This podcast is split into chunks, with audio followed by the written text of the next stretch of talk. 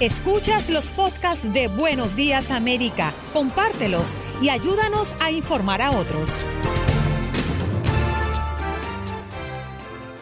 Gracias por estar con nosotros, mis queridos amigos. 7:41 minutos en la mañana, hora del este, por supuesto, son las 4 y 41 minutos en la costa oeste de los Estados Unidos. Muchas gracias a todos ustedes que nos escuchan en Los Ángeles, pero más que nada, gracias por escucharnos en Miami donde está nuestro eh, próximo invitado, nuestro primer invitado eh, del día. Eh, sí, señor. y tenemos mucho que hablar porque Javier Fernández es representante estatal de la Florida. Le damos la bienvenida. Javier, ¿cómo tú estás? Buenos días, un placer estar con ustedes. Javier, gracias por estar aquí, hermano. Háblame un poco de esto. No quiero, voy al punto. Dice el, el nuevo Herald que la ciudad de Miami no está lista y muchos de ustedes los políticos dicen también que no está lista la ciudad para reactivar la actividad económica. Explícame por qué no, cuál es el, el, factor principal. Bueno, la preocupación es que de verdad que no tenemos un régimen de, de, de testing para manejar este contagio, que es esencial para asegurar que no, no vaya a resurgir aquí eh, hay muchos estimados. Eh, yo he pasado, me he pasado la semana participando en redes de conferencias, eh, webinars sobre el tema.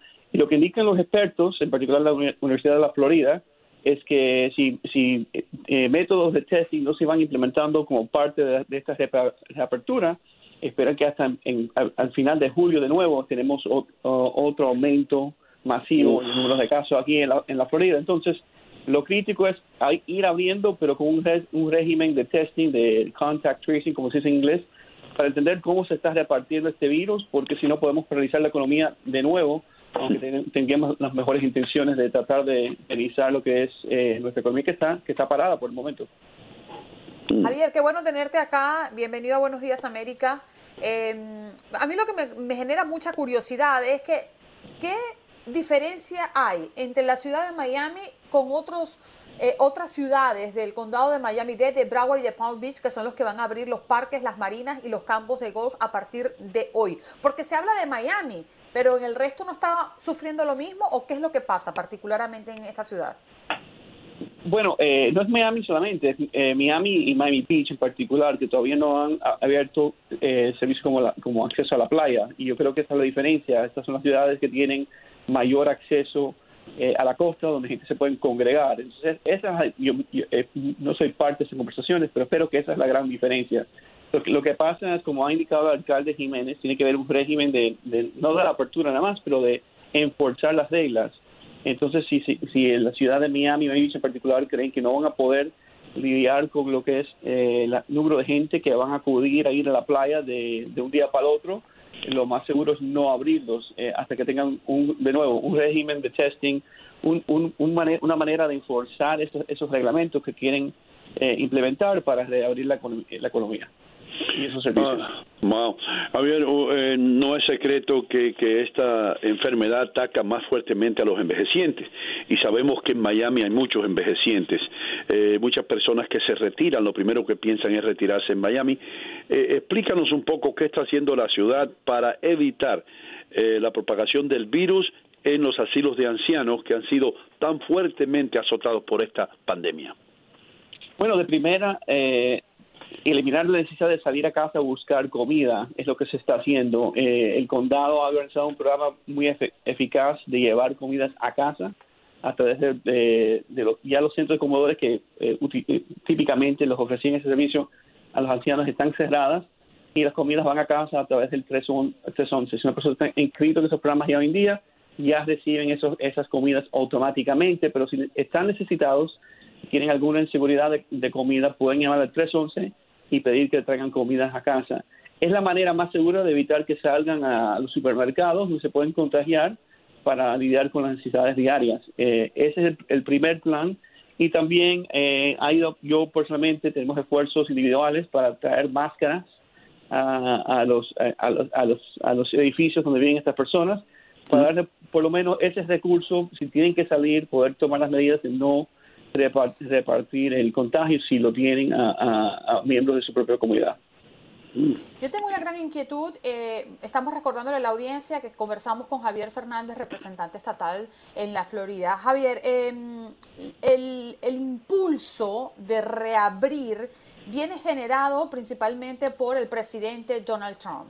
Mientras que los expertos en salud dicen que este no es el momento de la reapertura. Eh, entonces debemos mencionar que este esta idea o este impulso a nivel de condado y también, ¿por qué no?, a nivel de las gobernaciones de los estados, viene por una decisión política o es que verdaderamente están convencidos de que esto puede funcionar, ya que los expertos, que son los que saben, los expertos de salud, no lo están recomendando. Mira, yo no puedo hablar, hablar, lo que está en la mente del presidente ni el gobernador. Lo que puedo comentar es que sí, hay muchas inquietudes de parte de, los expertos de cómo se está manejando. Eh, y, además, yo creo que también estamos creando una expectativa falsa en el público porque la gran mayoría de nuestro, nuestra industria aquí es una, una, industria enfocada en el visitante, gente que quieren venir a visitar a Miami, sean de áreas de, entre los Estados Unidos o fuera a nivel internacional. Entonces, para mí la gran pregunta es si vamos a abrir, ¿qué vamos a hacer para asegurar que el, público en general, el público a nivel internacional, doméstico, quiera regresar a visitar a, sitios en la Florida como Miami? Porque si no estamos preparando para eh, lidiar con ese tema, esa inseguridad, de verdad podemos abrir todos los todos los fuentes de ingresos que haya, pero de verdad que no vamos a resurgir a los niveles que tuvimos antes de que empezara, que empezara esta pandemia. Por eso yo creo que abrir en conjunción con un sistema robusto de testing, de contact tracing es absolutamente necesario porque es la única manera de lidiar con esa crisis de confidencia que va a impedir eh, eh, el movimiento eh, a nivel económico y la resurgencia de nuestra economía aquí en Miami. Pero entonces para ti, Javier, está claro de que se está atendiendo una solicitud, una solicitud política por encima de las recomendaciones de salud.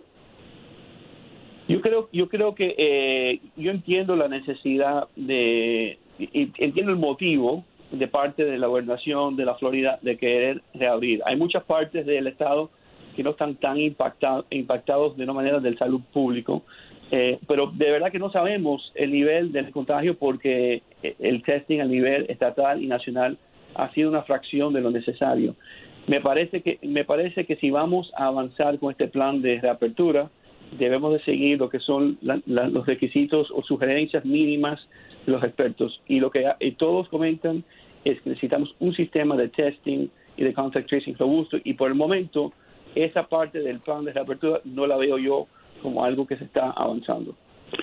Eh, Javier, una pregunta que te voy a hacer, hermano, porque eh, eh, cuando tú visitas a Miami, uno se asombra, ¿no? nosotros que no somos de allí, de tantos pequeños negocios, uno detrás del otro, uno detrás del otro. En tu opinión, ¿cómo ha sufrido esa industria de pequeños negocios que, que tan importante es para el área? Y, ¿Y cuántos tú crees que van a regresar o que no van a existir después de que se regrese a la normalidad? Bueno, vamos a ver, yo creo que muchos restaurantes y eh, de primero a lo mejor no van a reabrir porque eh, no tienen la no tienen la capacidad económica para para contratar eh, las cosas necesarias para abrir su negocio de nuevo.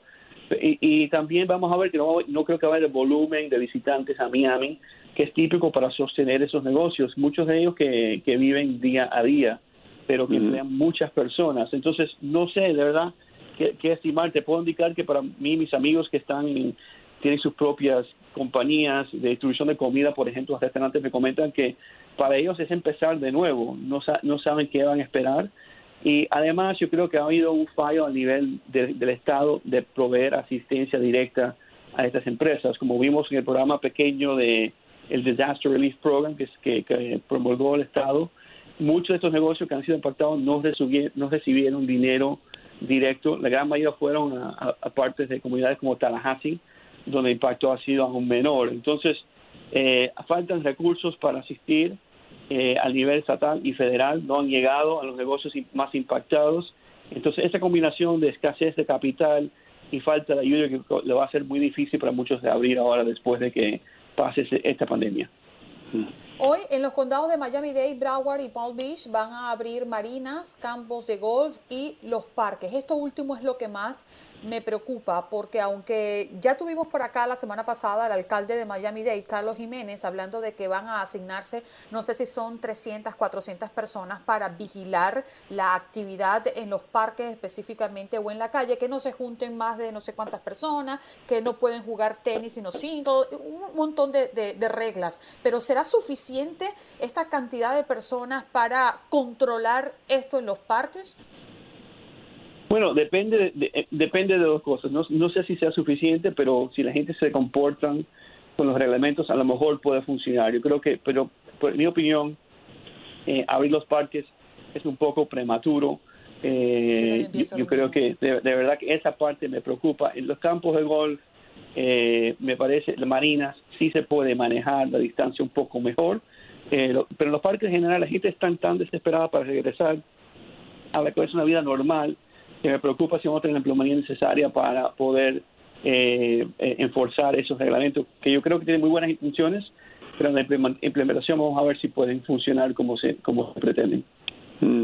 Eh, Javier, algo que, que que nos intriga a nosotros que estamos mirando esto desde el otro lado de la cerca, eh, y especialmente los que estamos en Nueva York, que Nueva York se está tomando esto en serio. Hemos tenido mucho más muertes que ustedes y todo eso, y, lo tomamos en serio, por lo menos lo que yo veo, pero Andreina misma en este programa, que vive en Miami, ha estado criticando la falta de respeto a la seriedad que tiene la situación. Eh, ¿Por qué es tan duro eh, controlar, o no controlar, sino pedirle a la gente de Miami que sigan una simple regla, no vayan a la playa, no no vayan, no se junten en los patios, no hagan su barbecue porque todavía no es el tiempo. ¿Por qué por qué tú crees que es eso tanta rebeldía?